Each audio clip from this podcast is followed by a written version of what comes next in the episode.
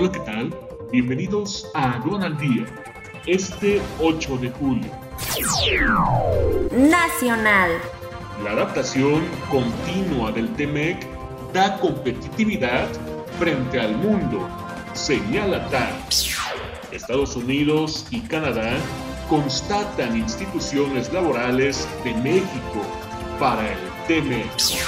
Catherine insta a México a retomar la autorización de productos biotecnológicos.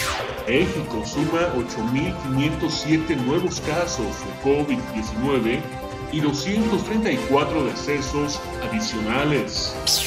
Aeropuertos aún no recuperan niveles prepandemia.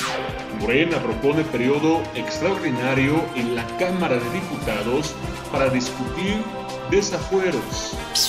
México envía condolencias al pueblo de Haití por el asesinato del presidente Jovenel Moises. Palos Garza, donde la logística evoluciona. Distribución, asesoría, agencia aduanal, puntos de inspección.